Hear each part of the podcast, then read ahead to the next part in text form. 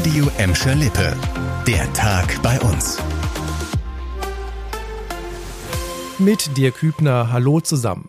Terroralarm an zwei Schulen in Essen. Das Entsetzen ist auch einen Tag nach dieser Meldung auch bei uns in Gladbeck, Bottrop und Gelsenkirchen groß. Der verdächtige 16-jährige Schüler sitzt seit heute in Untersuchungshaft. Ein Richter hat Haftbefehl gegen den Schüler erlassen. Die Generalstaatsanwaltschaft wirft ihm vor, eine schwere staatsgefährdende Gewalttat vorbereitet zu haben. Der Jugendliche soll einen Bombenanschlag auf zwei Essener Schulen geplant haben. In seinem Zimmer fand die Polizei laut NRW-Innenminister Herbert Reul Bombenzubehör und rechtsextremes sowie ausländerfeindliches Material. Auch entsetzlich war das, was vor rund einem Jahr in Gelsenkirchen passiert ist.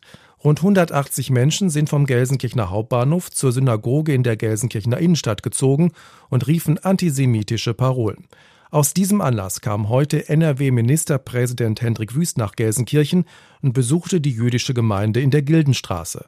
Dabei sprach er auch mit Jugendlichen verschiedener Religionen über die Ausschreitungen und deren Engagement gegen Judenhass. Der Austausch untereinander, das Miteinander, das macht mich mutig, dass wir weiter antisemitisches Denken bekämpfen. Darum sind wir heute hier in der Synagoge in Gelsenkirchen und setzen ein Zeichen gegen Antisemitismus und für ein friedliches Miteinander in Nordrhein-Westfalen. Die Demonstration hatte damals Gelsenkirchen landesweit viele negative Schlagzeilen eingebracht. Einige Demonstranten von damals wurden wegen Volksverhetzung schon verurteilt.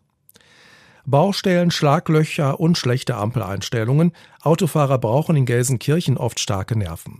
Ab heute gibt es eine neue Vollsperrung und zwar auf der Großbaustelle auf der Kangerstraße im Bur. Zwischen Immermann und Hermann-Nöns-Straße werden neue Weichen für die Straßenbahn eingebaut. Deshalb ist der Bereich seit dem Nachmittag komplett dicht. Bis Montagabend kommen dort keine Autos mehr durch.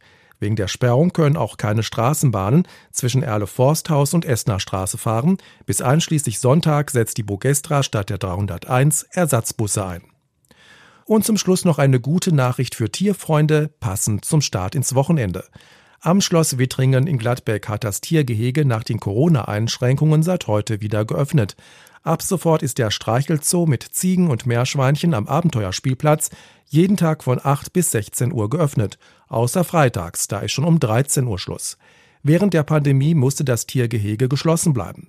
Die Vogelinsel am Schloss Wittringen kann noch nicht wieder öffnen, die Brücke zur Insel wird aktuell noch saniert. Wann der Zugang fertig ist, kann der zentrale Betriebshof Gladbeck noch nicht sagen.